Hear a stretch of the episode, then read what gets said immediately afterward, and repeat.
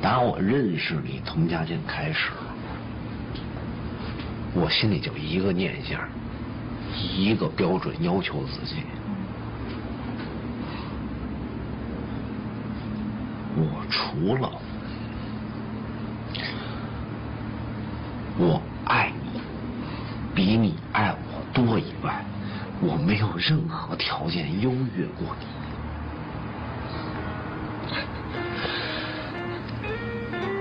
可是这么些年以来啊，我一直觉得说没没有优越过你的条件，我说这什么意思？那我刘洋，我一直是在维护自己爱情的尊严。我今天才知道一个道理，什么叫失无所失。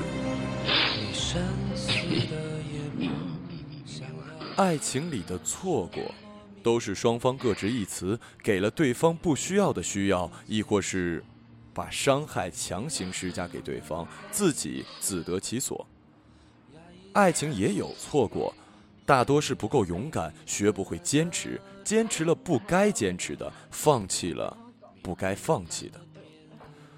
勇敢小姐有一种魄力，她看上的人要走的路没有顾忌，不在乎后果。他说：“最坏的结果就是死，既然死不了，还有什么好犹豫的？”敲进了城堡，却敲不进你的心。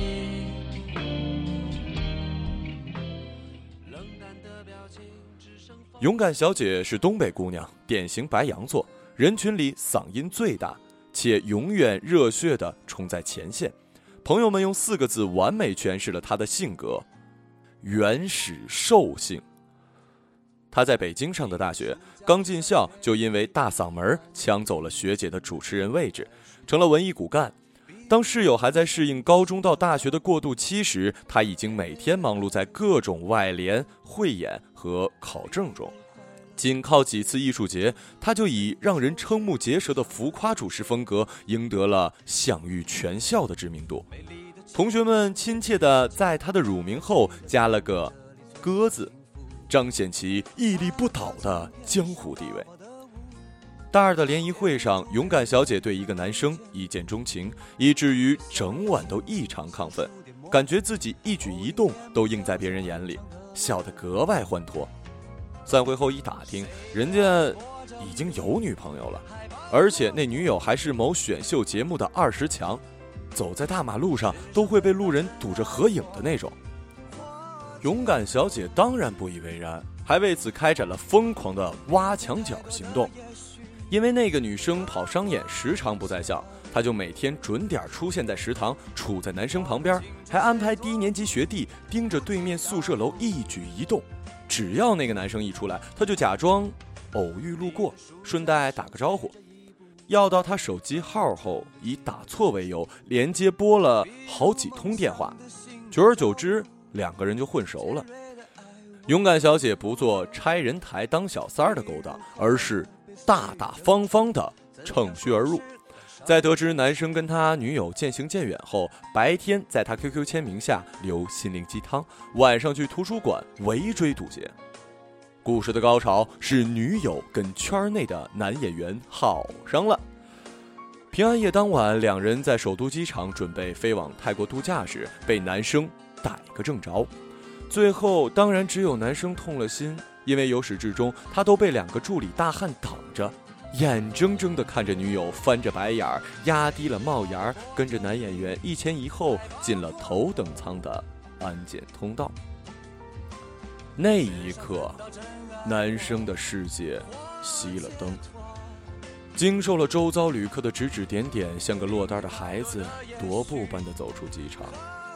门外裹着红色大衣，外加绿色围巾，像一棵圣诞树一样的勇敢小姐，正端着两杯热奶茶，傻笑的看着他。于是他们顺理成章的在一起了。毕业后，男生去了一家日企，勇敢小姐在新闻频道做主播。你侬我侬的，每天都跟刚恋爱一样。勇敢小姐的兽性在男生那里退化成了一只野猫，恨不得随时随地都长在对方身上。无聊时聊骚一下，恩爱程度成了众人皆知的情侣楷模。男生经常日本、北京两地跑，勇敢小姐也无半点怨言。只要对方要做什么，提前给他报备，晚上及时发来晚安信息，知道他的行踪就好。所以，出轨或者出柜这种关键词，在勇敢小姐的三观里，根本不存在。即便后来男生一走将近一个多月，她也稳如泰山的在家里候着他。在他回来的前一天，连敷了半个月面膜的勇敢小姐，顶着一脸油田去购置新衣。忍痛刷了几笔大单，心满意足地拎着大小包去吃甜点。路过她一直舍不得吃的高档西餐厅前，看见自己的男朋友跟一个女生在靠窗子的位子上吃饭。她默默地拨通男生的电话，听嘟嘟声，已经回国了。接通后，对方果然骗了她，和电视剧的桥段一模一样。但他没有捂着嘴跑掉，而是大方的进了那家餐厅，然后在他们旁边的位子坐下。男生看见他脸儿都绿了，一句话也不敢说。勇敢小姐摆出阔太太的架势，把菜单上的牛排从头点到尾。服务生不肯下单，他就故意扯着嗓子大喊：“什么意思啊？你们谁规定一个人只能吃一份牛排呢？”我吃着嘴里的，想着外面的，是我的自由。这年头，谁没个多重选择呀？死磕在一份牛排上，我对得起生我养我的大中华吗？然后故意撇过头，朝男生那方反问：“您说是吧？”最后，服务生前前后后上了十份牛排。他吃的时候还阴阳怪气的，一边唠嗑一边把刀叉磕得砰砰直响。女生有些不悦，便撒着娇拉男生走了。这期间，男生始终埋着头，全程用头顶对着勇敢小姐。等他们离开之后，整个餐厅回归平静，听轻音乐时才觉得一切伤感到死。勇敢小姐嘴里包着一大口牛肉。吞不下去，干呕了一下，眼泪哗哗的全出来了。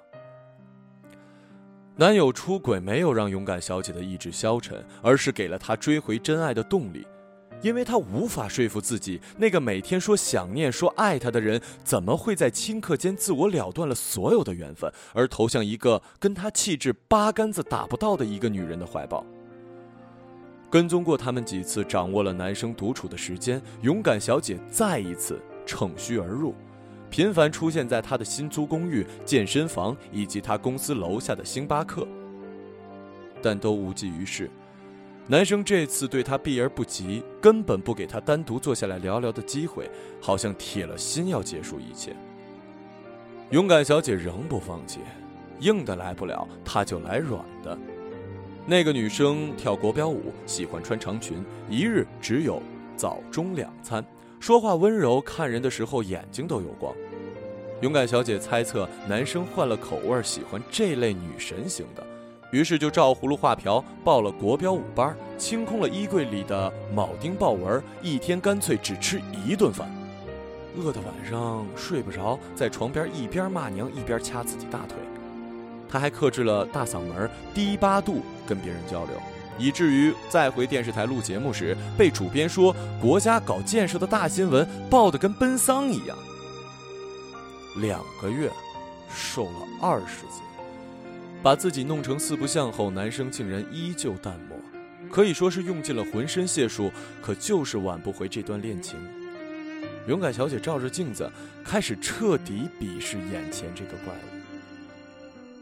一个摄影师朋友见他状况不好，去他家问候。开门，勇敢小姐满脸是泪，她捂着心口痛哭。这大概是摄影师见她第一次哭得这么伤心了，蹲下来连忙安慰她。只见她抽泣着，从嘴里冒出四个字：“ 老娘好饿呀。”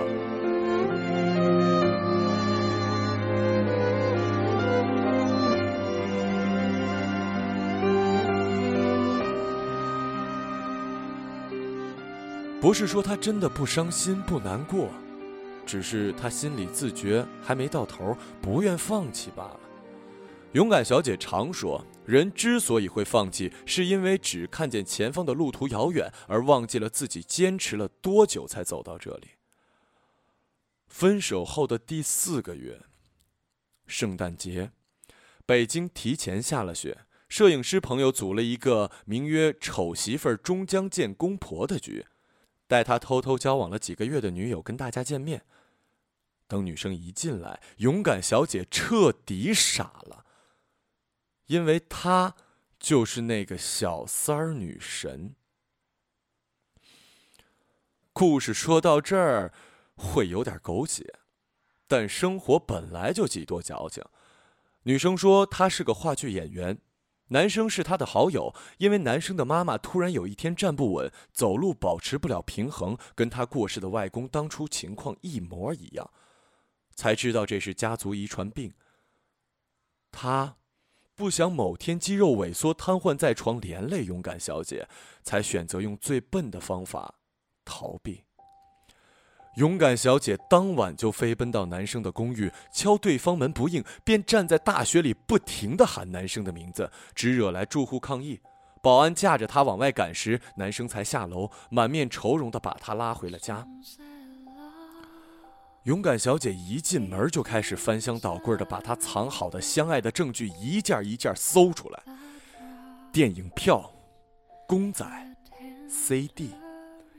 直到翻到衣柜里那年平安夜他穿的红色大衣和绿围巾，两人泪眼相看，他边哭边说：“如果你不喜欢我了，还留着这些干什么？要是你觉得你骗我能让我们都好过点能不能想点好的理由啊？你以为演电影呢？你人还站着就不抱我了？”站不稳了，我抱你呀，多大点事儿啊！最后，他们又回归同居生活了。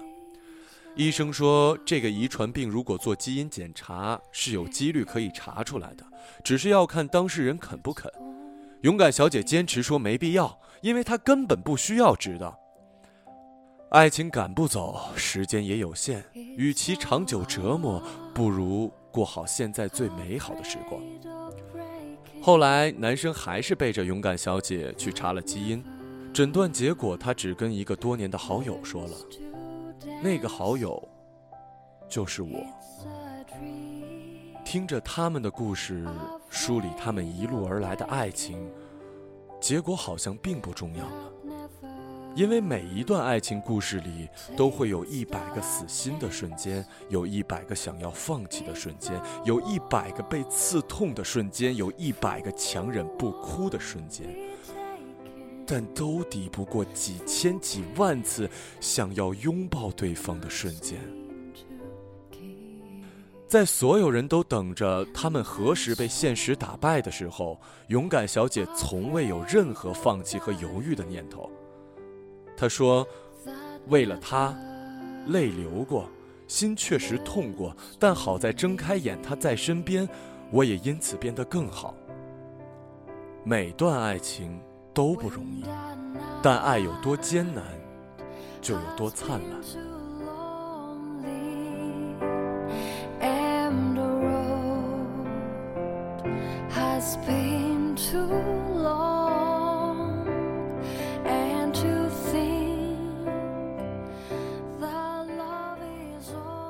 你说我叫甜甜，他想说，故事的节点并不会落在谁的离开上，因为他相信，这一路上的我爱你，都有美好结局。圣诞快乐。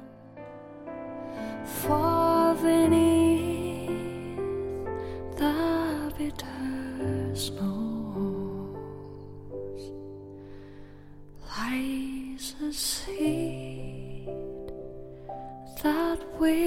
sun's love in the spring